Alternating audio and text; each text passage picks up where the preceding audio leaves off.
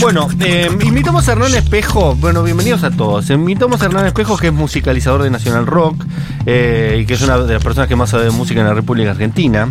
Es eh, miembro ya estable de la formación PES, es un- el cuarto PES.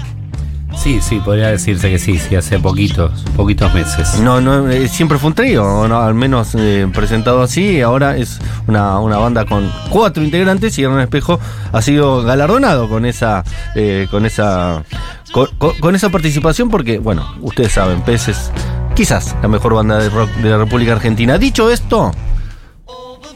Nos estabas contando, porque lo invitamos porque se cumplen 54 años de la edición de Abbey Road.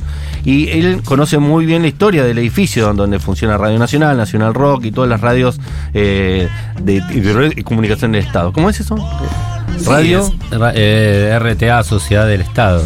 Bien, y Claro. todas funcionan en el mismo edificio. Y Sí, quizás solo las de Buenos Aires, por en realidad hay 49 más en todo el, en todo el, el país. Y sí, tiene una particularidad del edificio, tiene ya 80 y largos años, o sea, 85, 86 años, y lo encargó una editorial inglesa en ese momento aquí en Buenos Aires, y le pusieron el nombre de Radio El Mundo y algunas partes, eventualmente hasta el auditorio, fue hecho a mano exactamente igual que el estudio de EMI, que es en el que posteriormente los Beatles iban a ser famosos por grabar en ese, en ese estudio. Las puertas de, los, de todos los estudios también venían en barco desde Inglaterra. Bueno, ves las de los planos originales y todo, y es un edificio increíble, Maipú 555. El, esta- el Estado de todas maneras lo tiene desde el 91. Estaba abandonado de alguna forma, es un edificio recuperado. Creo que en el 87 se logra como una ley o algo que tenía que hacer que el Estado podía tomar control del edificio, pues estaba prácticamente abandonado y bueno, con sus idas y venidas está en un buen momento. Es un lugar básicamente de museo. Yo tuve la suerte en el, en el 18 de ir a la BBC y el edificio viejo, digamos, ya lo tienen como museo. Y al lado hay un edificio mucho más nuevo y trabajan en el edificio nuevo, ¿viste? y en Nosotros ese estamos en se el- grabó Abbey Road. En un auditorio, en un, en un estudio exactamente de las mismas medidas. Exacta- Gigantes. exactamente, claro, Así porque era. eran, eran estudios que están hechos como para, para orquestas. Ah, claro. De hecho, cuando empezó el estudio de, de Radio El Mundo, empezó con una transmisión del himno nacional cantado por el presidente del momento, que era Uriburu. Mira. Esa fue la primera. Carlos Menem Vibes. ¿no? Esa fue la primera la primera vez que se transmitió desde ahí. Bueno, el estudio es de todo el edificio es, es un edificio increíble. El otro día en la noche de los museos vine- vinieron cientos de personas. Después probablemente no están siguiendo las aventuras de la Radio Nacional al aire. Pero como lugar y para ir, aunque sea alguna vez en la vida de, de alguien que conoce Buenos Aires, es, eh, es eh, fuerte, fuerte. Hernán, eh, para hablar un poquito de el tema, de uno de los temas que nos convocan hoy, de los de los Beatles, eh, primero mandar un besito a toda la gente de Radio Nacional que Son hermanos, son primos. son primos, primos hermanos de esta radio. Bueno, de Danila la de hecho Futu. acaba de irse y trabaja también en Nacional Rock. Exactamente, somos todos, eh, somos, todos- somos todos amiguísimos y amiguísimas. Exacto. Eh, yo, como un, un disclaimer, yo sé muy poco de, de los de los Beatles, como que no, no, no estoy, estoy esperando al momento, estoy esperando, estoy dándole unos años todavía como para, para tener la experiencia de, de meterme de lleno por primera vez eh, y tener esa posibilidad de novedad dentro de un tiempo. Pero Abbey Road es el disco número qué? Es el fin. Es, Es el, el El fin. último. Es el fin, habían salido después, bueno, cuando se vio el año pasado, el anteaño, todas las sesiones de, de lo que iba a ser Let It Be, de Get Back. Realmente la vibra original de la película que había salido ya con el grupo separado era mucho más tremenda de lo que se veía. Estaba picante el grupo, pero también estaba brillante como siempre. Abbey Road es como George Martin toma el control de vuelta, después de que ellos hacen el experimento de ir a un estudio de cine y hacer su propia su propio estudio también en ahí en los este, de oficio de Apple ahí en el centro de Londres ahí en la en Savile Row en la cuadra de las sastrerías que sigue hasta el día de hoy habiendo sastrerías que tenés que pedir un turno para que te atiendan porque tocas la puerta y no, no te abren. Dentro de un barrio súper exclusivo bueno ellos habían armado su estudio también y eh, bancaban a un personaje que se llama Magic Alex, que era un, un ruso que tenía previsto inventar una máquina de, Tenía previsto inventar. un de 24 canales o algo así. ¿Lo voy a inventar el año que viene o el otro? Si Sí, entonces bueno, George? Lo tengo entre mis pendientes. George Martin viendo todo el lío que había sido el proyecto ese de volver a las raíces con lo que iba a ser después el Let It Be, dice, bueno, volvemos a Abbey Road, controlamos todo, yo produzco las orquestaciones, vamos a tratar de hacer de vuelta una unión del grupo ya para terminarlo, ya el, el clima era... era Despedida total. no, era picante, de hecho ya empieza a haber una rosca legal muy fuerte, que es 3 contra 1, es eh, McCartney contra 3. Todos contra McCartney. Ellos, cla- ellos por qué se separan? Yo no, No, en realidad, en claro. realidad eh, hay un, hay un, hay- desde que muere Brian Epstein muy joven, el management, el hecho de que ellos no tocaban más en vivo hace que empiezan a tomar el control de su carrera. Entonces tienen desde una boutique hasta un sello en el que empiezan a producir gente, desde James Taylor hasta un montón de gente, una banda que se llama Badfinger, bueno, tienen éxitos relativos, pero todo armado en una, en una improvisación total, ¿no? Hay un momento en el que ¿Por qué decís que no tocaban más en vivo? Claro, ¿por qué no quieren tocar más? ellos no tocan más en vivo porque no había, eh, ya en la época de, de, de Rubber Soul, que es el último que van a tocar en vivo, no hay más amplificación que pudiera, no había amplificación. Reventaban inven- cualquier cosa. en esa época no había amplificación suficiente para, para performance para gente de 50.000, 60.000 personas, salvo que fueras eh, un político que quisiera dar un discurso en el que solo se iba a entender la palabra. La Ahora, música se escuchaba mal. no, se son- sonaba por la voz del estadio, ¿viste? Las bocinas, Sí. todos los shows esos que hacían en Estados Unidos, y ellos tenían eh, unos equipos apenas, una consola que manejaba el, co- el- el- el plomo de ellos. No se escuchaban ni entre ellos. Cuando veía que la noche venía medio barba, medio brava, si llovía algo así, tenían que estar bajando las cosas todo el tiempo cuando no cantaban porque les daba les daban patadas. Era todo y el muy criterio de la gente, imagino que no se podía ni, ni escuchar Claro. el bajo. No, Pero entonces se se vuelven demasiado exitosos Se, y eh, se aburren. El último show es en un parque en San Francisco, el Candlestick Park. ¿Qué año? Habían eh, 65, 66. Logran ir a Japón, a Filipinas. La vez esa famosa que, que rechazan una, una invitación de Imelda Marcos y del dictador del momento para ir a una comida. Y eso en el país era considerado una ofensa terrible. Tienen que ir de raje a, to- a tomar el avión medio, viste, medio perdidos porque los querían meter en cana o los, los estaban destrozando. Y bueno, ahí empieza la invención del, del estudio como instrumento musical. Esa es una de las grandes revoluciones de los Beatles. El, al vender tanto, el sello les dice, bueno, Hagan lo que quieran. hagan lo que quieran, no, nos gustaría más grabar a la noche, bueno, busquemos un turno. Hasta ese momento grabar era, los técnicos estaban por eh, orden del, del gremio también, había hasta las 12 en delantal, los micrófonos se ponían de tal forma, tal otra. Al empezar a vender tanto, empiezan a ver que había chances de, de- de explotar un poco la fórmula de EMI Sí. y hacer lo que se les cantara. Y bueno, es una historia maravillosa. Muy poca gente cuando tiene tanto éxito decide romper un poco las reglas. Hay un montón que van, dicen, vamos por lo seguro, ¿no? En el 65 fue el último show en vivo. Sí, sí, Eh, y después viene Revolver, Claro, Abbey Road es 26 de septiembre se cumplen 51 años. 54. 54. Sí. Hice mal las cuentas. Lo loco es Del que... 69. Sí, lo loco estaba viendo que, por ejemplo, un mes antes, un poquito antes, 9 de agosto, es la masacre de Sharon Tate. Claro. No, Entonces Mirá. ahí claro. vos ves que el, el grupo tampoco podía subsistir en vivo, era eh, porque que habían generado semejante para los que cantidad no de saben, energía. estaba de la canción que, que inspiraba supuestamente a los asesinos a cometer los crímenes. ¿no? dos, Helter Skelter y también habían pintado Piggy con la sangre de las víctimas, que era una canción de, de una canción, viste, que era muy de la época, una canción como con- contra el sistema, viste, los pequeños cerditos, Leading Piggy Lives, como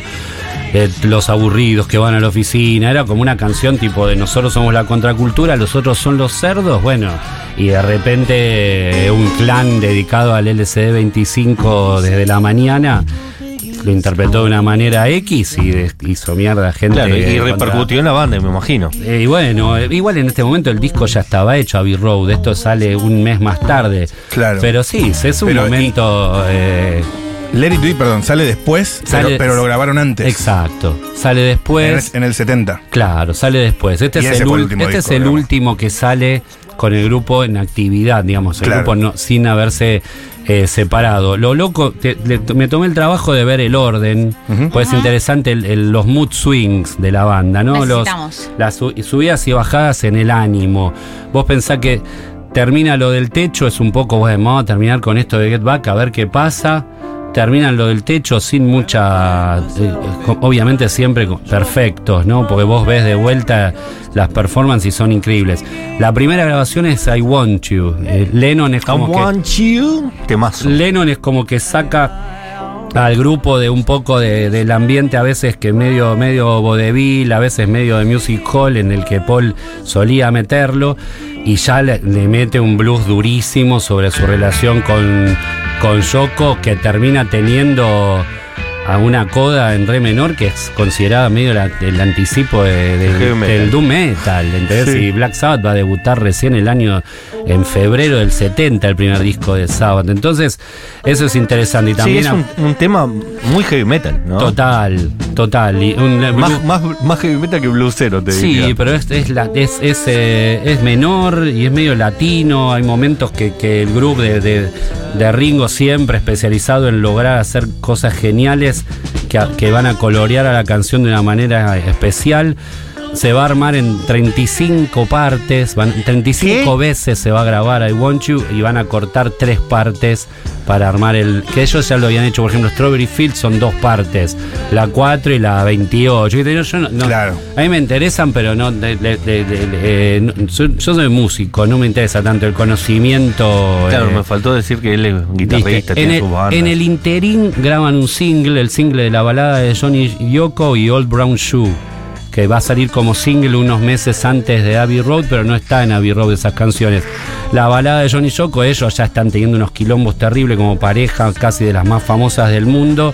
Dice, eh, si la cosa sigue así me van a crucificar, viste, decía esa canción. Ese tema no va a quedar en el disco y ahí arrancan ya las, las- las sesiones que van a empezar a engrosar el disco. Something primero, una maravillosa canción de Harrison. Harrison, ahí maravilloso. tenemos. Oh Darling, un chiste de Paul al doo-wop de los 50, es un ejercicio así de taquito, pero bueno. Igual con- es linda canción. Sí, después Oc- Octopus Garden va a venir, el tema de Ringo, que había estado de vacaciones en Cerdeña y le habían contado que había unos pulpos que a- a- armaban con unas piedritas y corales y se armaban como su jardincito, como que el pulpo vivía en un lugar que se, como que era decorador el pulpo. Ah, Y ponía lindo todo el lugar. ¿Viste? Ponía lindo. Entonces arma el, el jardín del octopus, va a ser la canción de Ringo del disco. Después empieza el comienzo del lado B, del gran medley del lado B con You Never Give Me Your Money, Nunca Me Das Tu Dinero de Maca, que ya es el comienzo un poco de la, del- de la carrera, de la carrera eh, solista, ¿no?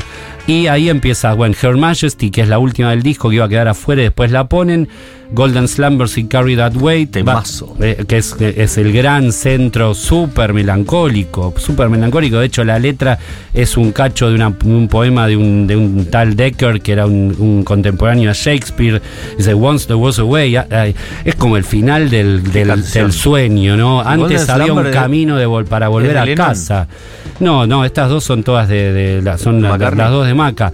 Y es el, es la es el final. El- Lennon, de hecho, ni está en el tema, lo único que está es cantando el coro de You're gonna carry that weight. Porque Lennon tenía una propensión hace varios años a no estar presente. Aparecía y de repente no está en Sgt. Pepper, pero cuando va hace, hace Day in Life. Entonces, Claro. bueno, decís, bueno, anda tranqui. Medio riquelmesco el chabón. Exacto, cuando vengas, yo sé que tenés. eh, Nos vas a dar un plus. Después, Here, Here Comes the Sun, Maxwell Silverhammer, que es un chiste sobre un asesino serial que tiene un martillo y mata gente con el martillo bueno. plateado. Que Eh, después, después humor. pasaría algo parecido Sí, con claro, eso. después se Claro. sorprendieron. Come Together, eh, que Más o menos los Lennon temas va a tener eh, mucho quilombo con Come Together. ¿Por porque, qué? ¿Por qué? por lo que leía María Sol eh, antes, el, eh, la letra. eh, Es, el- del, es del mar, no del sol, pero bueno. Está bien. María pero del Mar. Perdóname, perdóname. Entra, entra en el conjunto. Eh, no te porque él va. preocupes. él- El mar con sol. Pero a papá cuando- también le gustaba mucho el sol. Cuando- entra. Yo dije, como bueno. Cuando- bien. Ser. Cuando empieza Come Together, empieza jodiendo con una canción de Berry, You Can't Catch Me, No Me Puedes Atrapar, y es muy similar a la de Chuck Berry, y, y dos versos son iguales. Años más tarde Ah, bueno. van a juicio, y en el disco Rock and Roll la tiene que grabar dos, dos temas de Chuck Berry a cambio de que no le hagan juicio por Come Together. A la larga, cuando Lennon hace su disco de standards, está obligado a meter dos, dos temas de Chuck para, para solucionar No, ese. no fue tan grave. Nah. Hermoso cómo se temas de Chuck resolvió. Se resolvió maravilloso. Mirá ganar se- plata, le dijo Chuck. Mirá cómo se resolvió fuera el punitivismo. Está alegrado los temas míos. en Después, eh, Y yo gano plata con vos. Hermoso. The End, eh, Sun King y, y, y Mean Mr. Mustard, esas van a ser las dos contribuciones de Lennon al medley.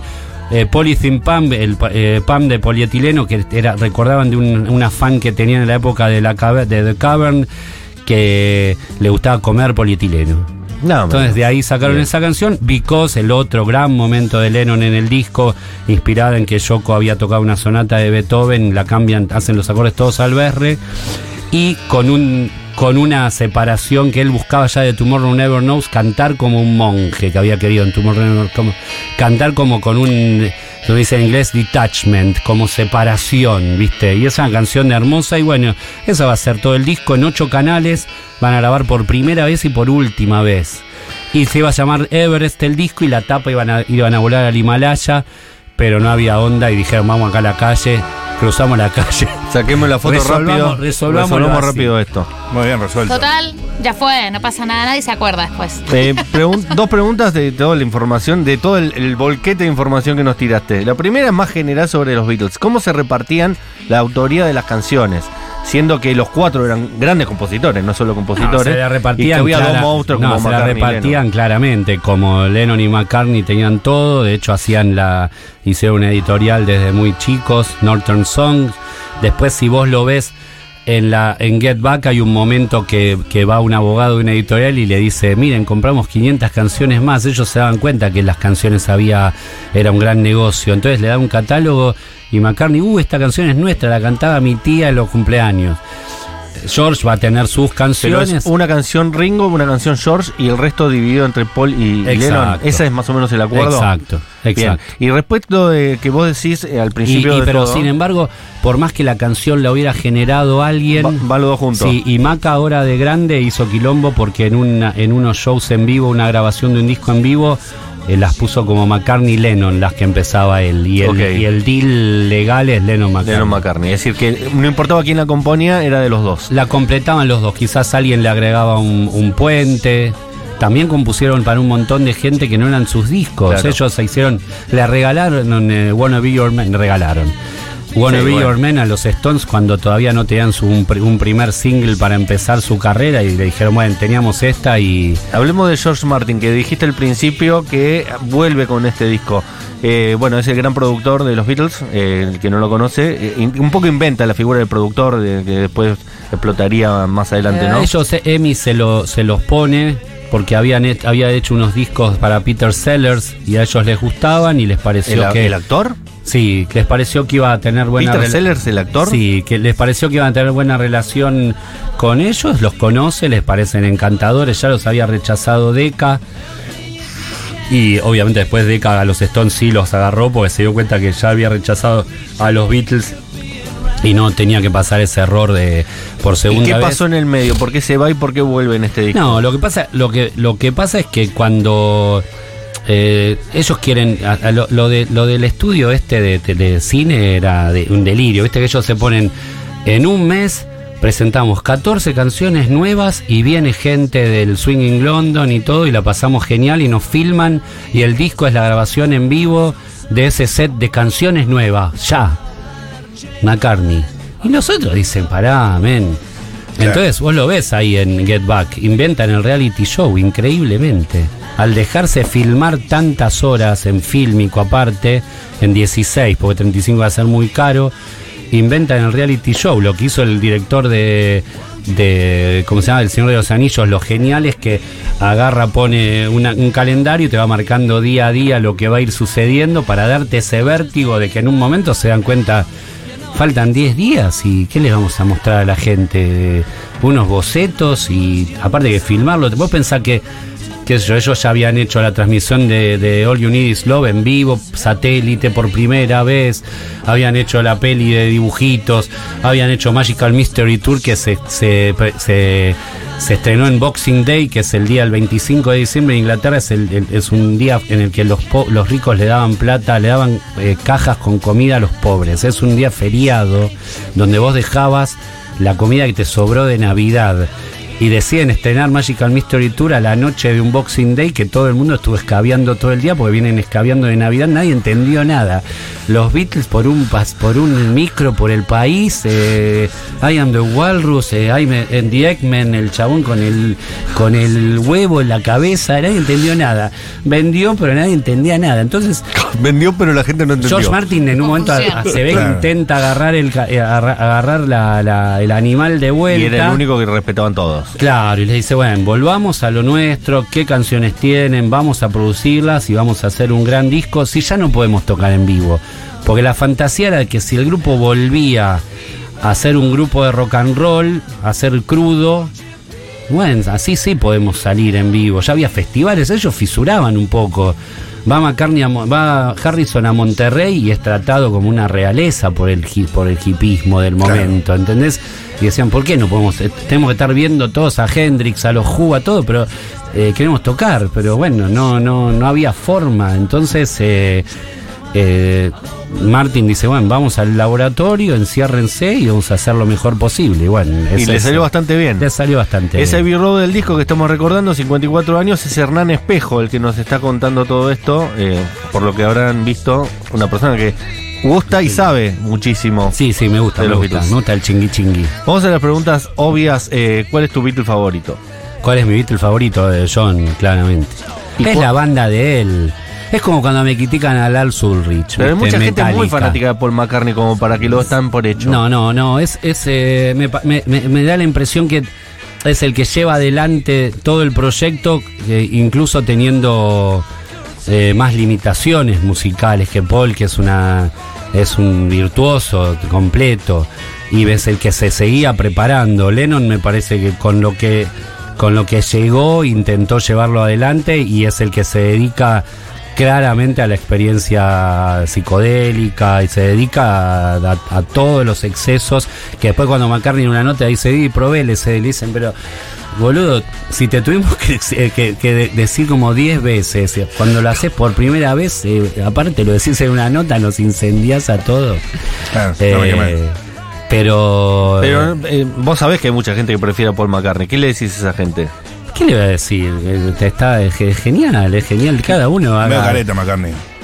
Eh, a, a mí me aburre eh, George solista, si es por ser hereje un poquito. Ah, siempre los loquitos son los que dicen o los que se quieren hacer notar. No, el mejor es George. No, sí, no. yo siempre dije eso.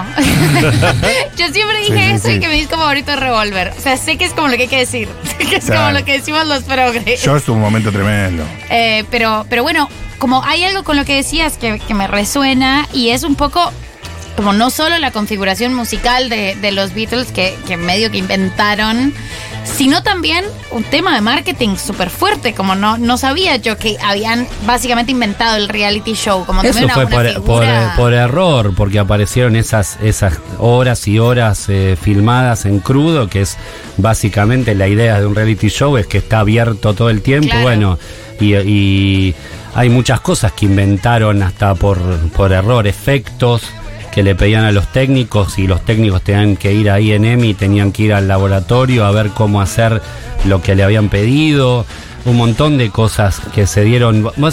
Por ejemplo, esa gran supuesta batalla que no es no es, no es para nada una, una es solo una pequeña rivalidad entre los Beatles y los Stones está zanjada completamente cuando te, cuando sabes que los Stones eran una banda de blues y tocaban canciones de otra perso- de otras de otros compositores y el día que los Beatles van al club en Richmond que es un barrio re cheto de Londres van al el día que los Beatles van a ver qué tal los Rolling Stones ellos estaban nerviosos porque los que eran profesionales, los que venían con sus autos, con ropa desastre, ya hecha a vernos a nosotros que estábamos empezando eran los Beatles, que ya a los 22 años eran veteranos del Claro, show tenían business. un- uno o dos años más, pero parecían veteranos. Porque han empezado muy chicos y porque habían ya pegado a Estados Unidos, ya había dibujitos animados, merchandising, es, es como una pequeña revolución cultural en cuatro personas, es muy, es, es una y historia. los Stones eran una banda de cover todavía. Era una banda de, de covers y, y después del éxito de los Beatles tienen que Andrew eh, Lou Oldham los encierra y les dice hasta que no sacan una canción propia no se van de acá y empiezan a duras penas creo que hacen eh, Tell me you're coming back to me oh", con las limitaciones armónicas que no tenían los Beatles que tenían un, oído increíble. Vos escuchás los demos del álbum blanco en, la, en The Azure Demos se llaman, que es en la casa en esa zona de, las afueras de Londres, de, de Harrison, que tiene un grabador de cinta, y están, eh, la batería es una valija, una silla, todo, y no lo puedes creer. Y ahí no hay George Martin, no hay nada. ¿Cómo es la historia de Bésame Mucho, esa canción rarísima que no forma parte de ningún disco? Lo que pasa, y pasa que ellos en, Hacen en Ham- Bésame Mucho, los Beatles, un bolero, en, castellano. Claro, en, en Hamburgo ellos tenían que hacer eh, entretener. Rarísimo. No está aparte de ningún que- disco. La que conocemos como Bésame, Bésame mucho. Sí, exactamente. ¿Eso es del qué? No. Eh, no, eh, creo que previo a su Ellos, carrera, ellos tenían que entretener ocho horas a marineros en cabarets en, en Hamburgo. Eh, entonces ocho horas es un tenían que de saber tiempo. un montón de repertorio. Entonces hacían, por ejemplo, Just Like Honey, eh, Taste, eh, Taste of Honey, viste, de sabor de miel, que es un clásico de Tony Bennett y grabado. No de Tony Bennett, pero que hacía Tony Bennett. Grabado por un grabador de la época de cinta, por un fan, es una versión definitiva y son tres- eh, cuatro chicos de 20, de 20 años eh, cantando al aire. Entonces, estás hablando medio de una fuerza de la naturaleza. Eso Y estos es- son ellos, ¿verdad? Estos que suenan. Exacto. No, pu- no, no lo puedo creer. Ahora, el, sa- el saber tanto repertorio va a hacer que cuando van a, a empezar a grabar composiciones propias, que esa es otra cosa revolucionaria, del primer disco de 12 canciones, 9, 8 son de los propios compositores, eso no existía en la época. Vos ibas, te firmaban y el AIR del sello decía, bueno, buenísimo, tengo una canción de Matías Castañeda, tengo una canción de él, te, te armaban el repertorio en base a lo que el sello quería de vos, el look, todo. Ellos, Martin va a hacer el aguante, va a decir, no, pará, tienen un montón de canciones, vamos con lo de ellos. Y van a, a generar eso y van a, van a crear prácticamente la idea de que uno se canta su propia canción. Eso, es, es- es- Eso, pasaba en, otra, en nuevo. otro sonido, pasaba en el blues, pasaba en... En el blues pasaba, obviamente. En Estados Unidos, pero Elvis no tanto en Elvis jamás compuso un tema. Elvis jamás No compuso seas un tan duro. No, no, pero es Pero es verdad. Es verdad. Ah, no son de Elvis los temas de Elvis. No, y, Frank tampoco, los, los intérpretes, Goyeneche tampoco componía, eh, eh, siempre en, en el tango, Justo por ejemplo. Gardel sí.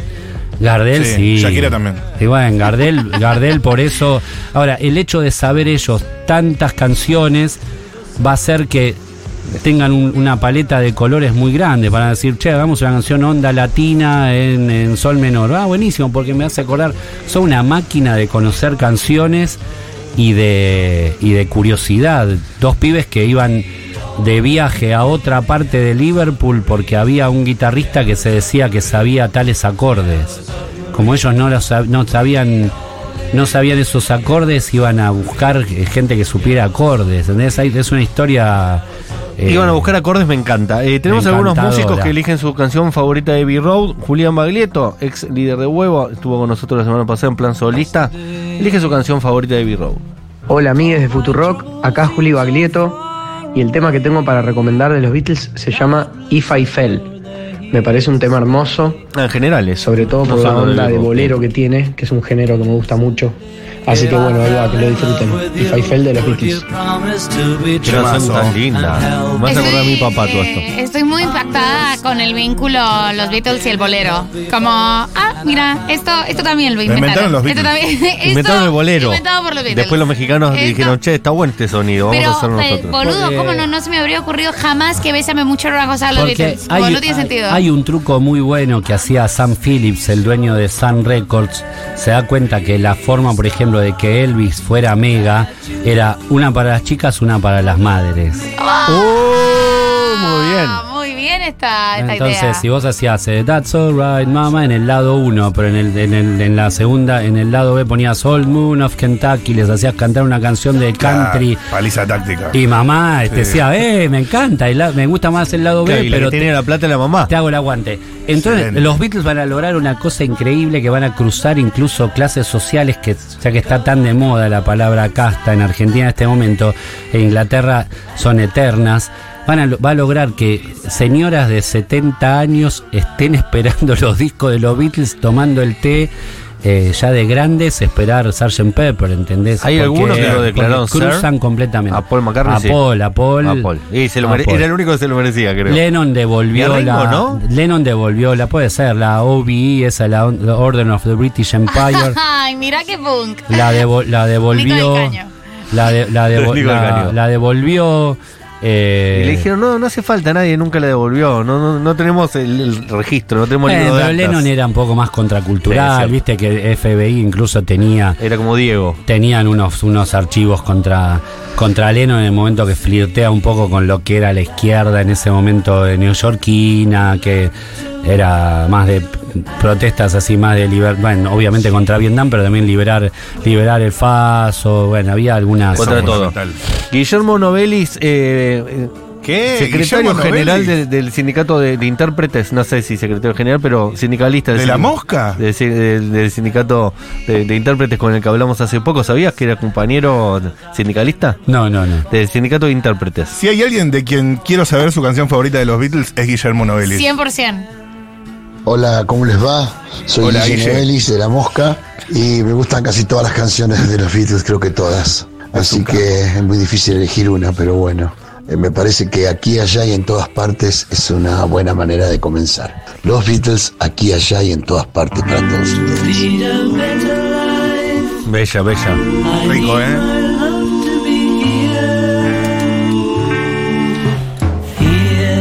Qué canción.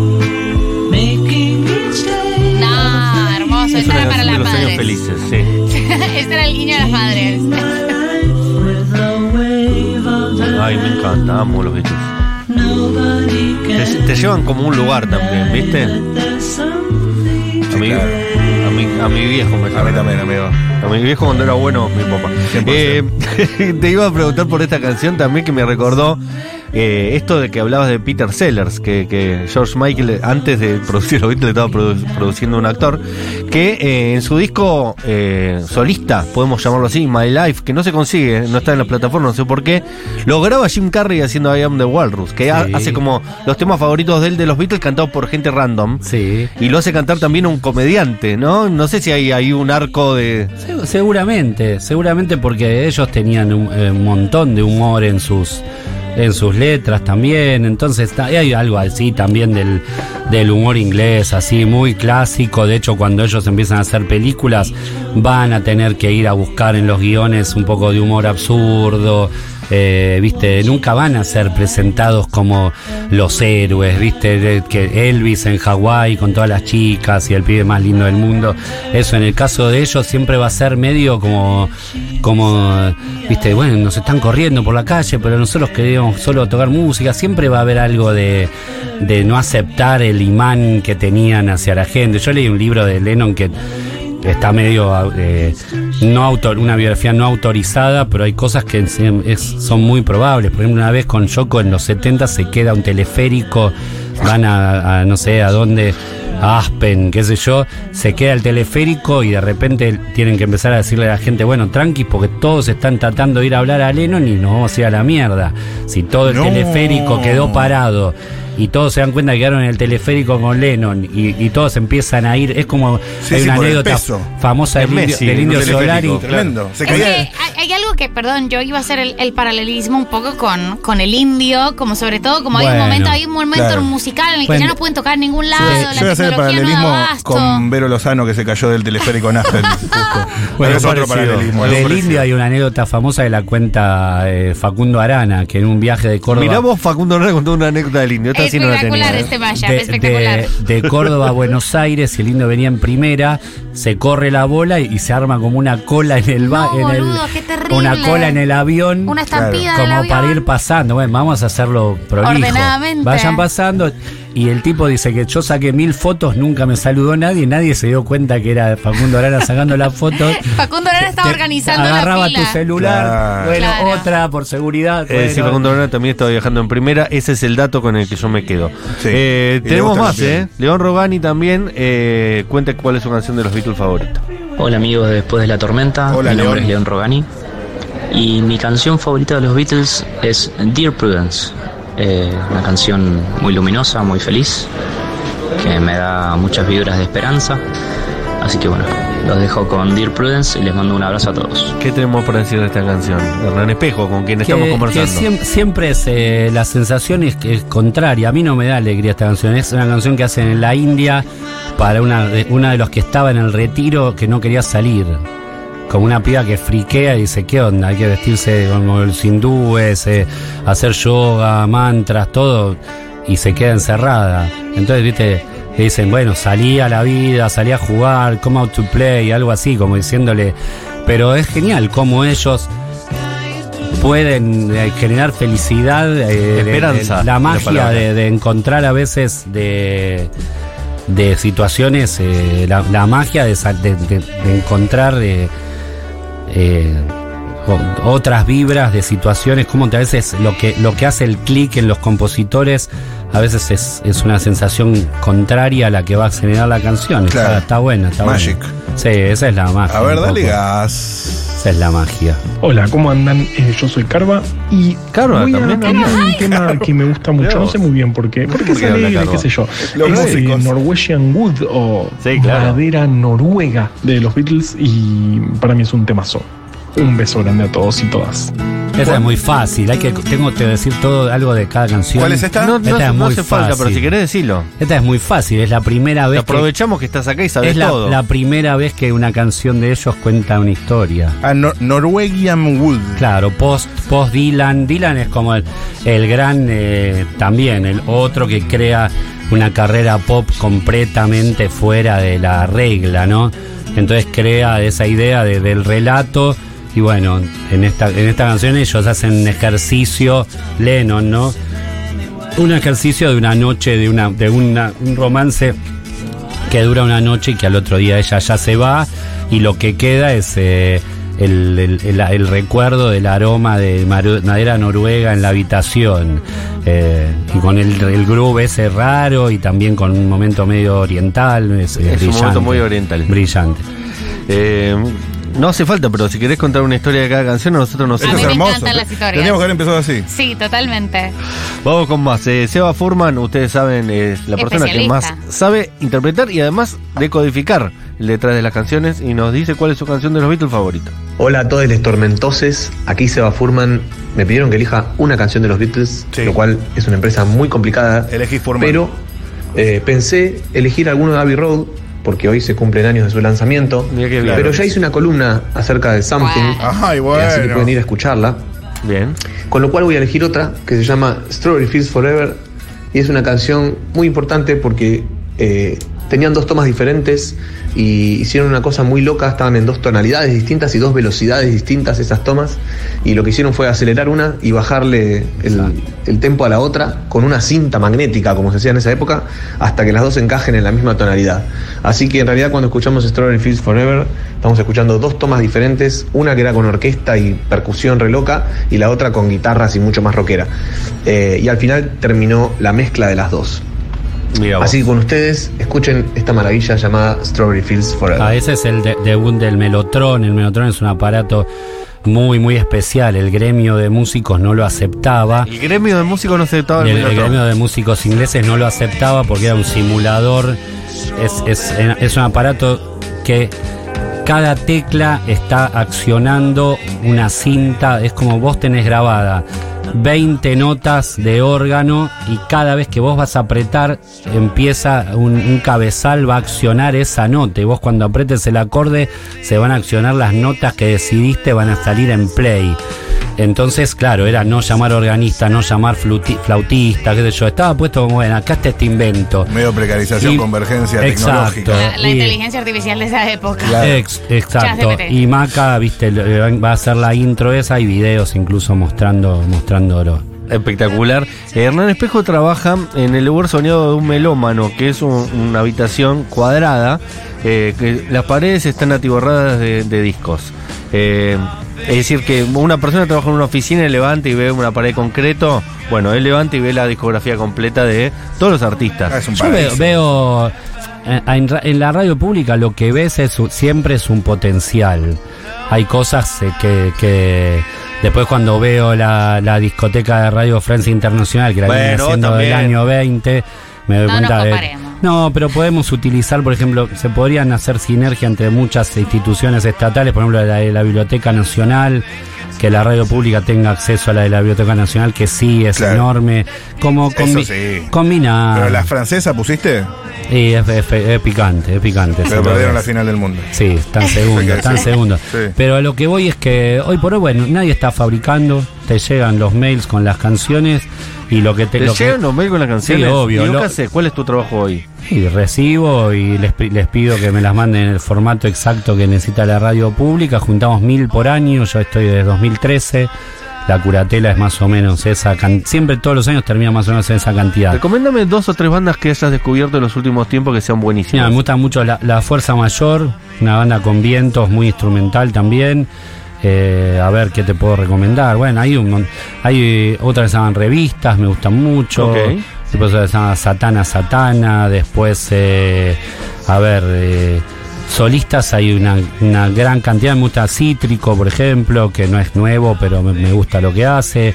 Eh, hay un mixtape para chiviar, de paso bañoso, hay un mixtape 93.7 que cada canción, lo, cada semana lo hago. Hay 25 canciones argentinas que se van renovando. ¿Y es- dónde se puede es- escuchar eso? En Spotify. Es una, una suerte de noticiero Ah, musical argentino Mixtape. Mixtape. y va, va rotando. Mixtape 93.7 y, y bueno, y 93.7. siempre, y siempre insistiéndole un poco a la gente que hace aire en la radio pública de lo importante, ya no pasa por el gusto, me parece que es muy importante bancar el trabajo. Hernán, Es, eh, eh, es, es el tra- es el trabajo de un montón de colegas que, es- que siguen en actividad y que está bueno tener un, un pequeño momento del programa, de los programas que hacen, siempre para decir quiénes tocan, dónde, cuándo, mostrar un poco lo que hacen, porque sigue siendo muy necesario y las radios comerciales no les interesa lo más mínimo. espectacular este, este disclaimer. Hernán, una pregunta eh, que me genera mucha curiosidad. Uy, no uy, te uy. quiero poner en una situación incómoda, Uy, pero uy, Me encanta, uy, me uy, encanta uy, la- uy. ¿hay alguna canción eh, que hayan reversionado de los Beatles cuya versión te guste más que la original? Bueno, ese Además de Bésame mucho.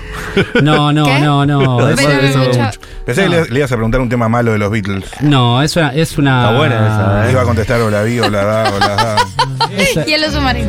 No, Alguno de Paul McCartney va a decir. No, pero, pero bueno, ¿hay No. alguna versión que vos digas? Es, es una pregunta, es una pregunta interesante porque los han reversionado Infinitas veces. de, de manera respetuosa y respetuosa de, to- de todo, de todo, De de, todo todo, tipo de tipo. homenaje, sí. me, me gustan algunas versiones, por ejemplo, me gusta mucho una de la Fitzgerald de de la canción de Savoy Truffle, de una canción del álbum eh, que para un postre, una canción de Harrison que Sí. habla de postres. Sí. Una de las Fitzgerald es hermosa y después me gusta mucho una banda, de- ya se, se ha muerto el líder de, de una banda de Manchester que se llama The Fall, que es una versión de Day in Life hermosa, que es Mira. prácticamente un relato seco, eh, sin casi melodía y, y me lindo. encanta. Y el álbum de Rita Lee.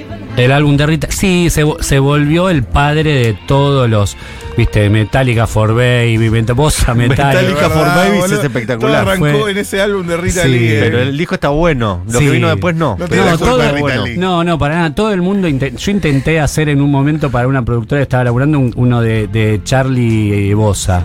Porque en un momento era cuestión- Claro, dije, Hay voy a hacer Había que también. hacerlo, total, Ay, total. Fue un momento, fue un un- momento. Los niños tienen que dormir. un demo con un amigo y una cantante más de, de jingles, muy buena voz, una versión de acerca de la revolución que era "Acércate la ta, ta, ta", y me la imaginaba sonando en un, en un un- bar. en el supermercado, ¿viste? Bien.